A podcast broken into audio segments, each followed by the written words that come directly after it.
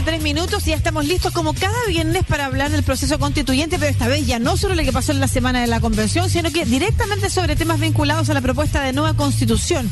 En este caso tenemos de invitado al especialista en Derecho Civil, académico de la Universidad de Chile, Mauricio Tapia. ¿Cómo estás, Mauricio?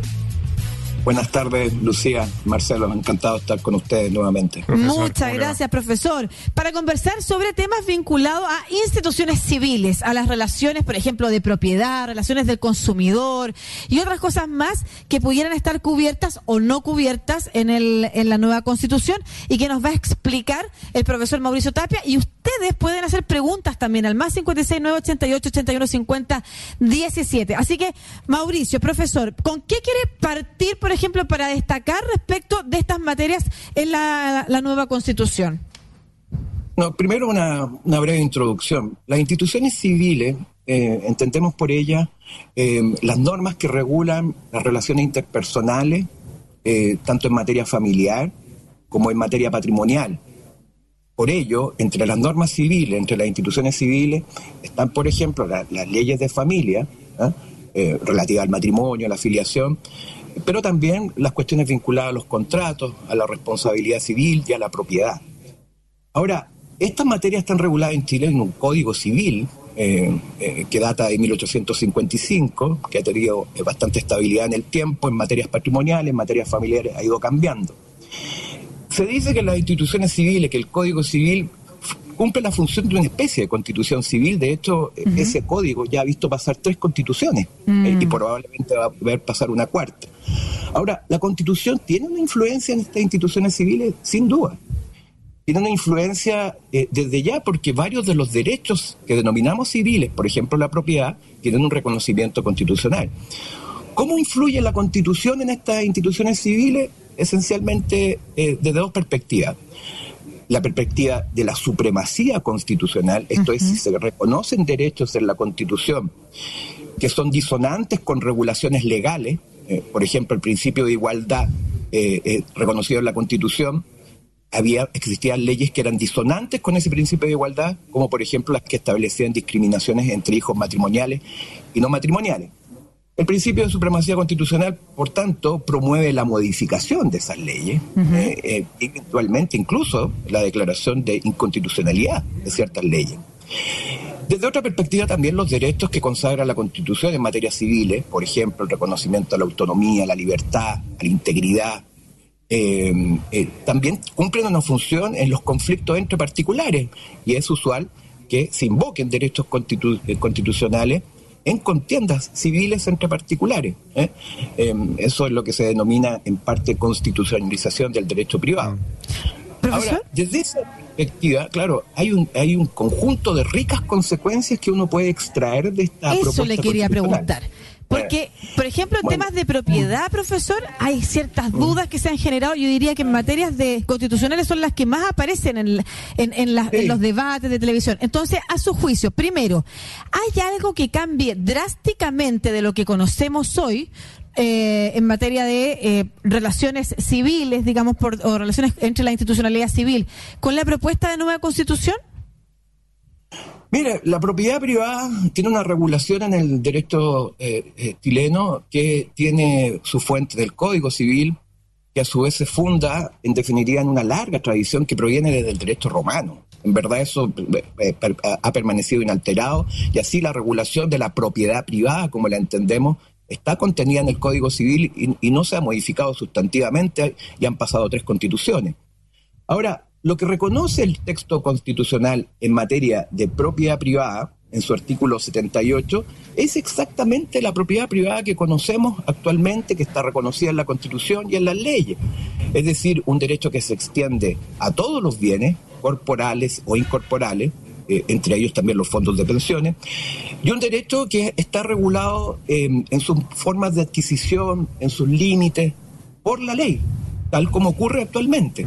Eh, y entre em, las características de esa propiedad privada está una condición esencial, que es, una, eh, es un derecho perpetuo, en el sentido de que mientras usted sea propietario y no lo enajene o no muera y sucedan sus hijos, nadie le puede quitar la propiedad, en definitiva, eh, eh, eh, salvo en cuanto, como, tal como existe en la constitución actual, eh, se efectúe un acto expropiatorio por interés eh, general, como por ejemplo se hace usualmente para eh, abrir calles, ensanchar calles, construir estaciones de metro. es una facultad que tiene la autoridad, pero es una facultad excepcional y que en todo caso deja al propietario en la misma situación económica que se encontraba antes de la expropiación, puesto que el pago que se le hace por la expropiación es el justo precio. Justo precio que yo no entiendo por qué ha dado lugar a tantos comentarios, en eh, varios de ellos bastante extraviados, porque el justo precio es una noción más que centenaria en el derecho chileno y equivale al valor de mercado. Profesor. Inequívocamente. Eh, mire, el otro día hablando de esto, con unos amigos estábamos conversando eso y ellos tenían duda de esto, del tema del precio justo. ¿Qué significa el precio justo que puede ser interpretado? Yo le decía, no, el precio de mercado. Claro, pero una casa puede valer 100 millones para el mercado, pero no sé, pues para la persona puede valer 200 millones de pesos.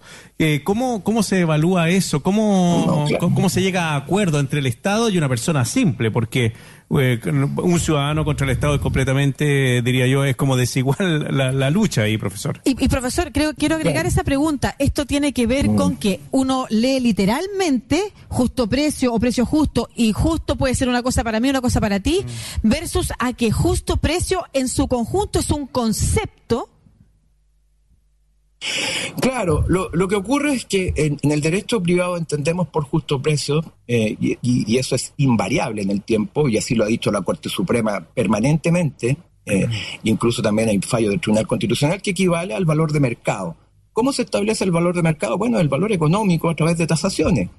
Y cualquier persona que no está de acuerdo con la tasación que se efectúa y el precio que se le ofrece por la expropiación puede recurrir a tribunales precisamente para impugnar ese valor. Em, em, en definitiva, el valor, el justo precio equivale al valor económico del mercado de una propiedad en tal lugar, de tales condiciones, de tales metros cuadrados. ¿eh? naturalmente hay ciertas cosas que eh, generan afección, por ejemplo, la, eh, que es propia la, una, casa que tiene una, tradición familiar, por mm. ejemplo. Claro, pero eso, eso no es indemnizable. Lo que es indemnizable es el valor de mercado. Perfecto. Por tanto, por eso eh, quien sufre expropiación, como ocurre hoy en día, va a quedar en una situación económica igual a la anterior, porque va a recibir por, eh, por esa casa que le expropian el valor económico que tendría si la vendiese, mm. eh, em, eh, decidiese, venderla. Entonces, esto que se ha hablado también de la expropiación de los, de los fondos de pensiones de la gente es como bien irrisorio porque te tendrían que pagar la misma cantidad de plata que, que tienes tú en tu cuenta. Sí, eso no lo entiendo. Uno puede eh, analizarlo de distintas perspectivas. Los fondos de pensiones son dinero, sobre, el dinero hay propiedad. Eh, uno puede también entender que es un, derecho incorporal, en el sentido que usted tiene un derecho a, percibir esa pensión eh, respecto de la FP donde se ha inscrito. desde toda perspectiva, esos fondos están amparados por la propiedad privada. Eh, y, por tanto nadie, nadie no, no, no, no, van a sufrir privación de ello. ¿eh? Eso está, está garantizado en la constitución actual y está garantizado en la constitución propuesta. Usted señalaba, profesor, que el justo precio es lo que tradicionalmente entonces se ha pagado y es lo mismo que va a pasar en la constitución actual. Eh, se le va a pagar a la persona lo que se considera valor de mercado. Pero ese pago se tiene que realizar según la nueva constitución antes de expropiar el bien o, como han dicho en algunos lados, te pueden pagar en cuotas infinitamente? No, deberá, el pago deberá efectuarse, dice, expresamente en forma previa a la toma de posesión del bien expropiado. Y se dice eh, eh, expresamente que la persona que no esté satisfecha con ese pago puede reclamar eh, del acto expropiatorio tanto del, del, monto, eh, eh, la modalidad de pago, eh, puede, puede impugnarlo en definitiva. Y ese es un derecho que existe en la actualidad.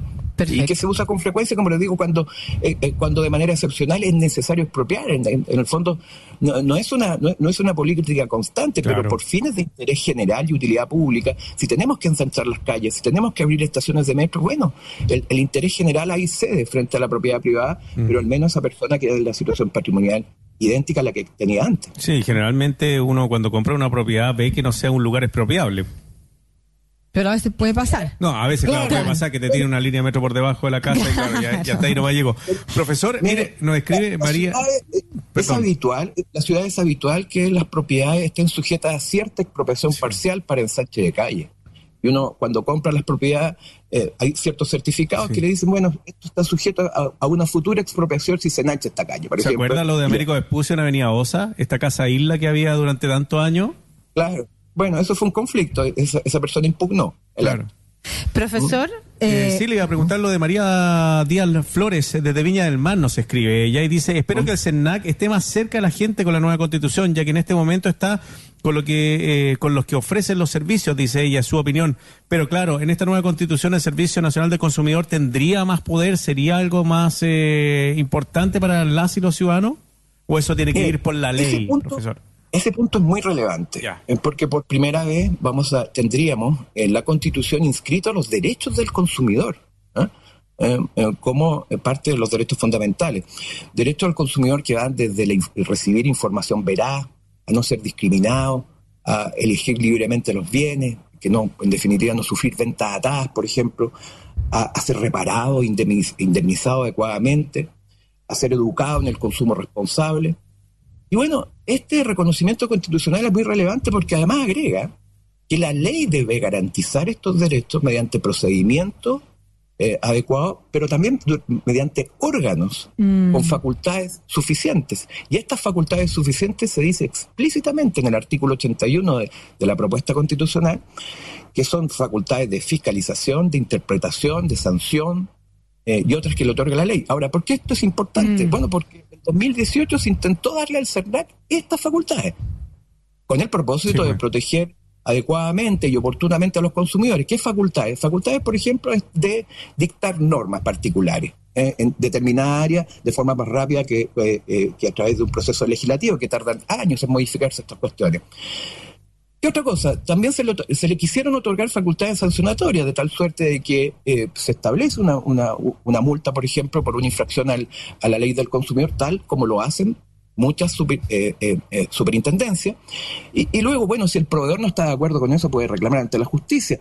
Eso significa invertir las cosas, es decir, ya no el consumidor tener que ir a ir al tribunal a pedir la, aplicación de una, eh, de, una, infracción, sino que el CERNAC podía hacerlo y el proveedor era el que tenía que recurrir luego si no estaba conforme con la infracción mm. cursada. Pero ¿qué dijo el Tribunal Constitucional? Dijo que todo eso era inconstitucional. Mm. Aun cuando, eh, eh, bueno, era un proyecto que estaba aprobado y cercenó esa reforma y le quitó las facultades normativas y las facultades sancionatorias mm. que venían propuestas. Ahora, mm.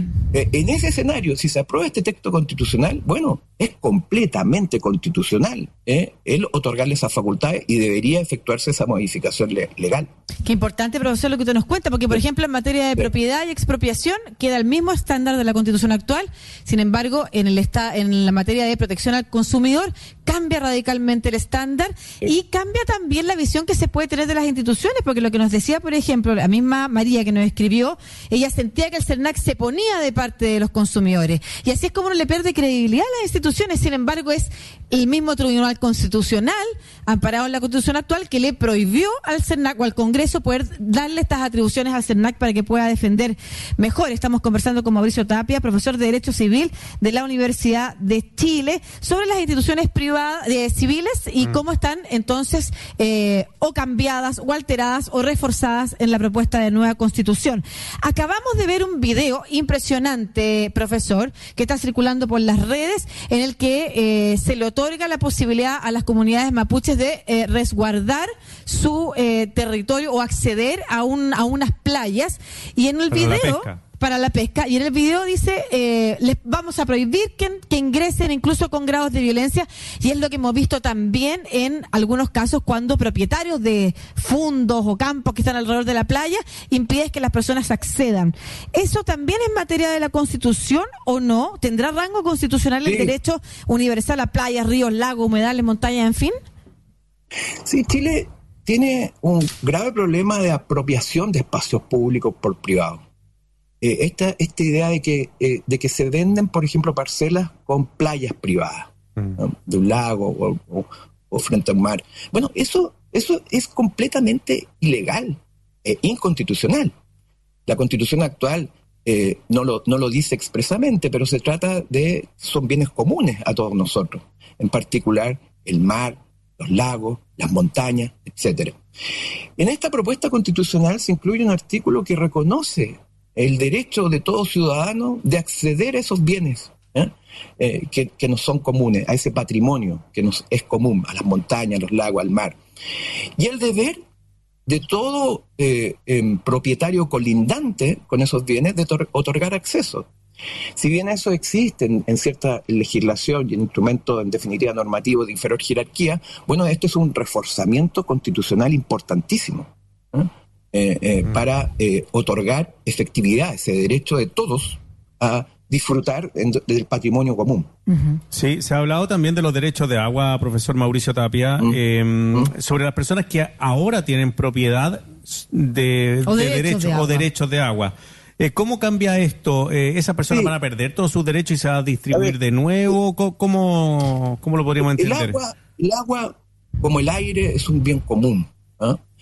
Y lo que ocurre es que en las últimas décadas, eh, en particular a través eh, de la constitución que nos rige y del código de agua, em, eh, sufrimos un fenómeno de apropiación particular del agua a través de los derechos de aprovechamiento de agua, que ha generado situaciones, naturalmente, ha permitido naturalmente por una parte la explotación agrícola, lo que está muy bien, pero ha, también generado situaciones de abuso y vemos, por ejemplo, eh, el caso de Petorca, emblemático, donde mm. hay derechos de agua y resulta que hay comunidades que no tienen agua. ¿eh? Y, y esas mismas personas que tienen derechos de agua terminan vendiéndosela a las municipalidades eh, esta agua para repartirla a la ciudadanía. La, la nueva constitución el texto propuesto señala que, claro, es un bien común ¿ah? y que por tanto no es apropiable sin perjuicio de que la autoridad otorgue, em, en definitiva, autorizaciones de uso limitadas en el tiempo, eh, sujetas a cierta caducidad, causales de término, renovación, etc. Pero al mismo tiempo garantiza, lo dice explícitamente, garantiza la propiedad que ya existe. ¿eh? sobre el derecho de agua regulada conforme a la ley, en definitiva. O sea, ¿eh? quienes tienen derecho de agua hoy no los van a perder. No los van, a, perder. Ah, porque estaba la preocupación, por ejemplo, de la gente que eh, tiene un huerto, tiene un campo, si, eh, si, o los pequeños agricultores. No, lo dice explícitamente que se tienen que respetar sujetándose a la regulación legal. Ya. Perfecto. Hay otro, ay, perdón, sí, otro tema que tiene que ver con el defensor del pueblo, la defensoría del pueblo, ombudsman también, que es como importante, profesor, eh, eh, sería como una, cuestión nueva en, eh, en, la historia chilena, la defensoría del pueblo. Bueno, es una, em, la defensoría del pueblo es una institución que existe, en definitiva, en, en, en otra em, latitud y ha sido una propuesta que varias veces se ha intentado en Chile. Em, la representación de intereses generales, en definitiva, a través de este, eh, de este defensor, puede ser importante. Em, em, hay ciertas cuestiones aquí en esta nueva constitución que son muy interesantes, que se reconocen y que hay que ver, bueno, con, quién las va a cautelar, por mm. ejemplo. me quisiera referir por ello, por ejemplo, a la situación de los animales que interesa tanto eh, a, a, las personas. Eh, los, ¿Qué son los animales? Actualmente. Los animales son considerados cosas, objetos de apropiación. Em, cosas semovientes, se, se dice, bienes muebles, a fin de cuentas, objetos de propiedad. Pero sabemos que los animales no son exactamente cosas. Eh, sienten, eh, en definitiva, eh, y no solo los animales domésticos.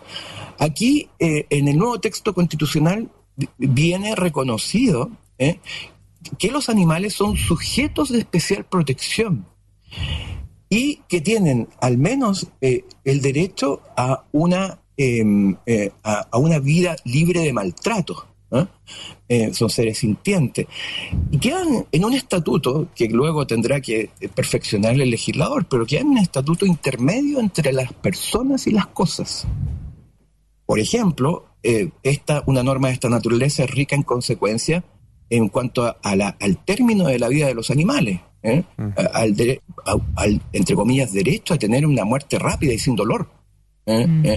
¿Eh? cuestión que se ha planteado en varios países. Por ejemplo, hay prácticas que son crueles, en definitiva, en particular en la crianza de animales, por ejemplo, los gansos, el, el, Palpate, claro, que tienen una una vida llena de maltrato, en verdad. Bueno, eh, esto pone eh, un, freno a esas prácticas. Profesor, vamos a, ahondar en materias que tienen que ver con medio ambiente en un capítulo eh, dedicado a eso, pero quisiera no perder la oportunidad de seguir hablando de las instituciones civiles, las relaciones, como usted decía, patrimoniales mm. o privadas o personales, mm. y, quisiera hablar de un cambio que sí también pudiera verse a partir de la constitucionalización de diversas formas de familia. Usted hablaba las relaciones familiares.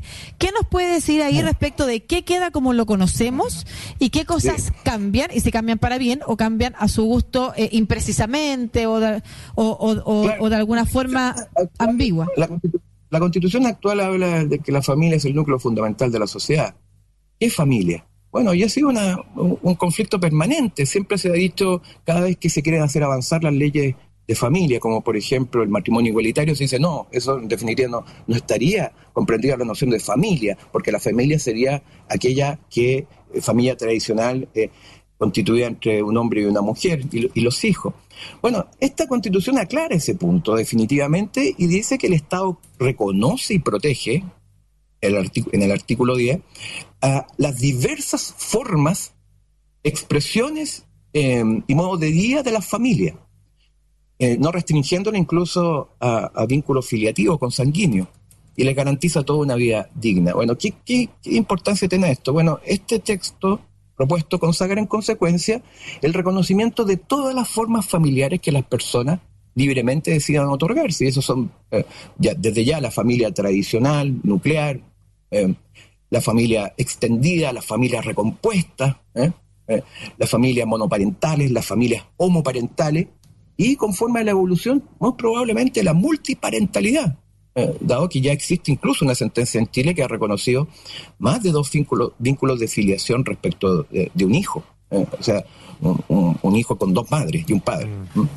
Eh, por tanto, me parece eh, relevante esta consagración constitucional del respeto y protección a las diversas formas familiares. Sí, hay otra, y por último, profesor, porque nos va quedando poquito tiempo, pero hay una discusión importante sobre la, no sé si tiene que ver con el derecho civil, pero me parece que no, pero tiene que ver con la representación, entre comillas, de eh, los pueblos originarios en el Congreso, al tener estos, estos espacios reservados en el Parlamento. Había algunos, algunas personas que dicen, oye, van a representar 600 veces lo que representa una, un ciudadano común y corriente. ¿Hay diferencia entonces ahí entre que un ciudadano vale más y otro menos, según su opinión? No, no. Yo creo, eh, sería largo de explicar, pero en dos palabras, la igualdad sustantiva entre las personas está garantizada en esta Constitución como un valor intrínseco, un principio junto con la dignidad humana, que también lamentablemente no tenemos mucho tiempo, pero eh, también es rica en consecuencias, la dignidad, la forma en que se reconoce la dignidad humana la Constitución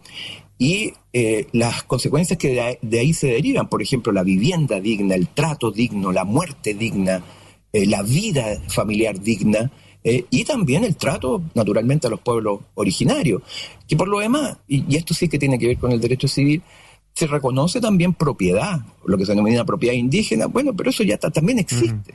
En la actualidad hay una ley eh, de propiedad indígena que se establece eh, se establecen eh, restricciones esencialmente con el fin de protegerla. ¿ah?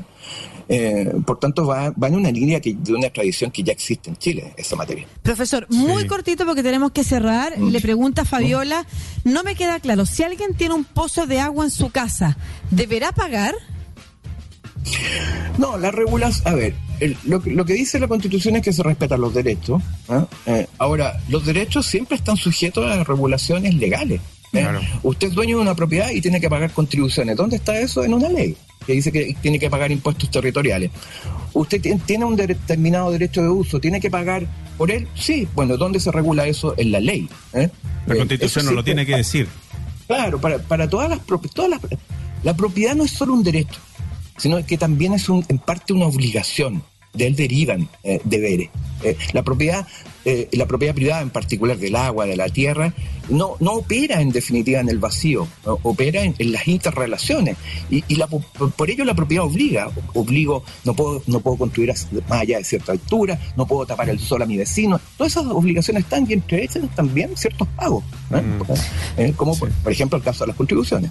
Muchas gracias, profesor Mauricio mm. Tapia, profesor académico de la Universidad de Chile de Derecho Civil, por dedicarse esta este pequeño fragmento eh, que nosotros podemos darle a aclarar algunos conceptos Sí, pues. que forman parte de la propuesta de nueva constitución, a hablarnos de ello, a explicarnos sobre todo aquellos que están... eh, y desmentir todo lo que se transmite y desmentir lo digo de esa palabra porque son mentiras las que se están eh, transmitiendo a través de varios medios o por lo menos voceros y personas que van a esos medios eh, sobre este nuevo texto constitucional. Muchas gracias profesor